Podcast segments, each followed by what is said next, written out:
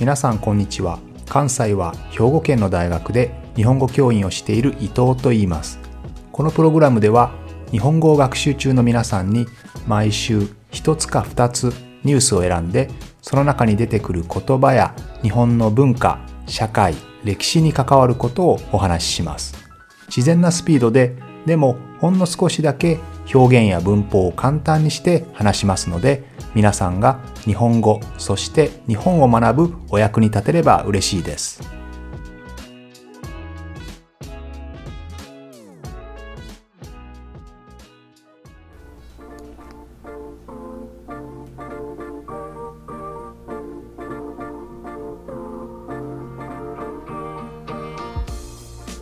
そろそろ6月ですね。6月といえば日本は梅雨の季節です。梅雨というのはあ皆さんの国にもあると思いますけどいわゆる rainy season 雨がたくさん降る、えー、時期ですね、まあ、特に日本ではそんなに長くないんですけど6月が、えー、その長雨長くたくさん雨が降る期間ですね。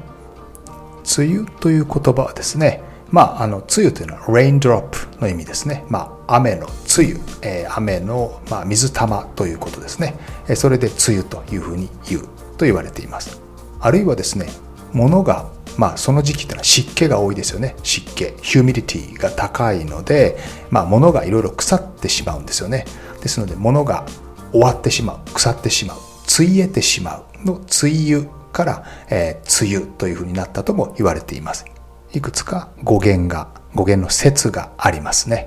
まあ、こういう6月にたくさん降るというのはですね、えー、まこういう気象情報というのは世界中でこの地域にしか見られない、まあ、日本だけではなくて日本とか中国の揚子江の辺りとか朝鮮半島の南の方ですねこの辺り特有の現象です。まあ、日本でも北海道ではあまり見られないと言われています。ですので日本中国の揚子江それから朝鮮半島の南の部分に特有の現象ですね。ですのでまあ専門用語としても梅雨と呼ばれたりもします。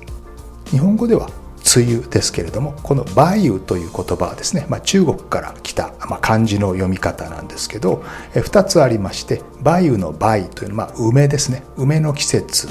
梅が黄色く熟してくる。そういう季節の長い雨という意味ともう一つの梅雨はですねカビという意味ですね。カビというのは物が腐った時にこう生えてくる緑色とか青色の物質ですね。これカビ、まあ、生物ですけれどもこのカビがたくさん生える。そのカビを、まあ、梅というふうに言いますので梅雨と呼んだりもするということです。日本では梅の方の漢字で書きますね。ですので梅雨または梅雨というふうに呼びます。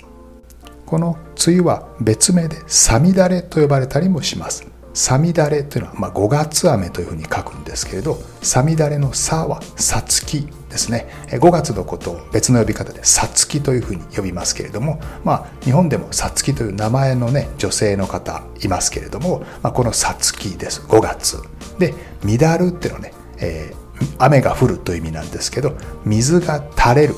水垂れるで「みだる」ですね。で「さみだれ」というような言葉になったと言われています。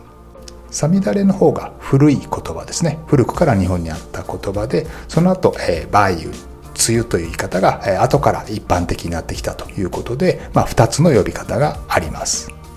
さてこの長い雨、まあ、日本は特に湿気も多いですからあまり過ごしやすいシーズンとは言えませんけれども天気が悪いと家計の消費ですね。これにも影響があるというふうに言われています。天気が悪くて、まあ、日照りが不足すると、えー、家庭であまりお金を使わなくなってしまうということは昔から言われていますね。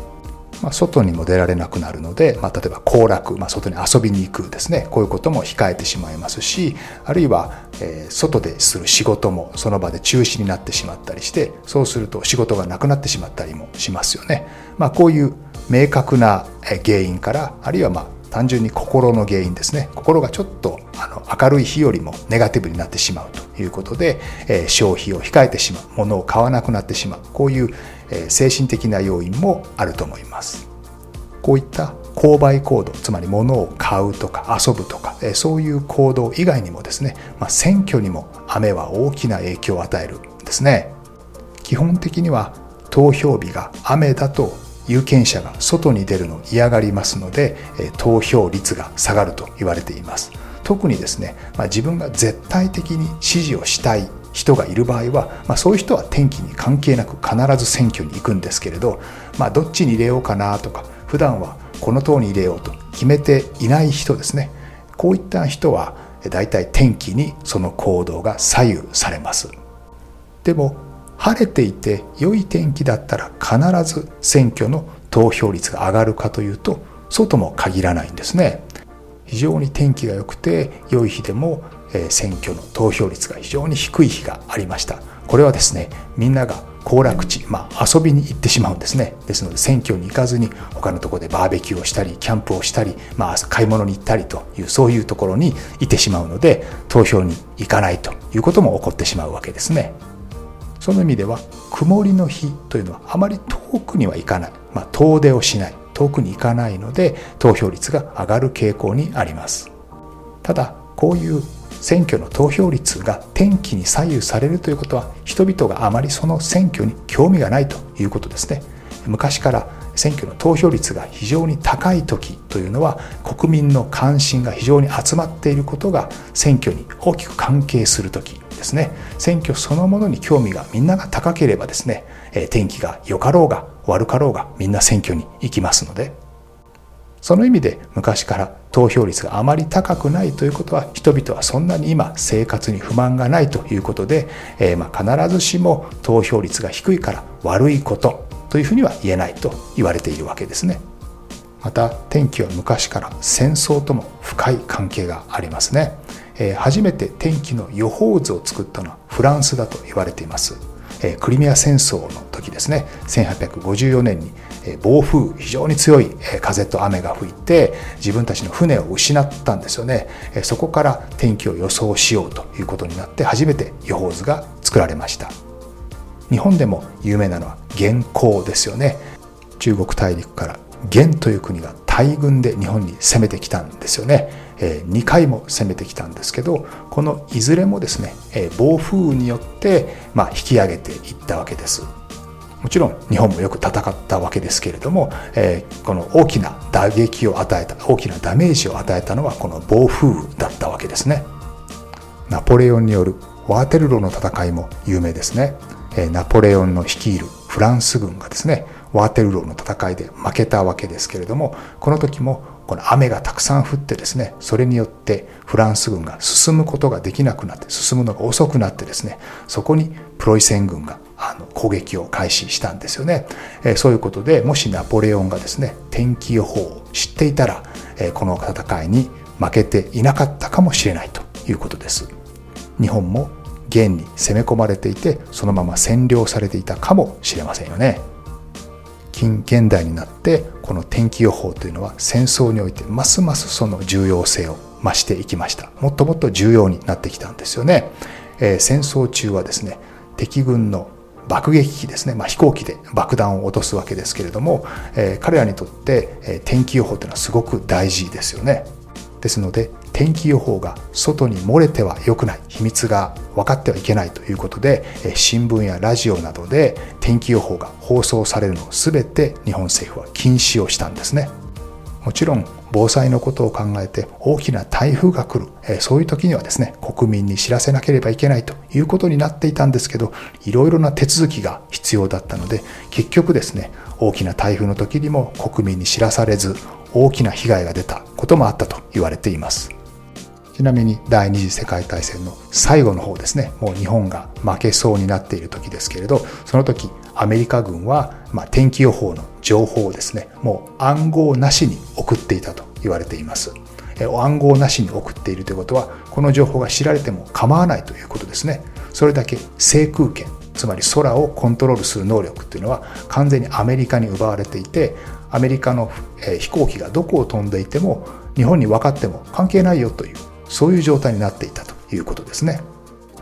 このように天気というのは、まあ、戦争にももちろん普段の経済活動にも大きな影響を与えるわけですが、まあ、皆さんも知っている通り最近の温暖化のようにですね人間の活動が天気や天候に影響を与えることも多くあります例えば有名なのは東京ではですね金曜日に雨が多いと言われています。雨が降るには単に水分水蒸気が多いだけでは雨ってなかなか降らないんですよね。その水蒸気が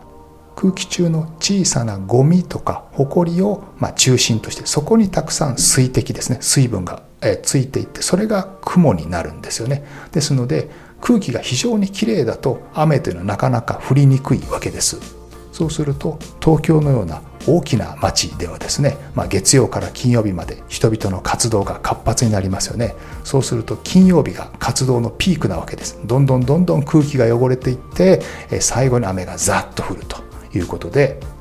非常に面白いことに今は週に2日休みですね。土曜と日曜が休みですので金曜日が活動のピークですけれども昔は週休1日日曜日だけが休みでしたので土曜日までにどんどん汚れが溜まっていくんですね。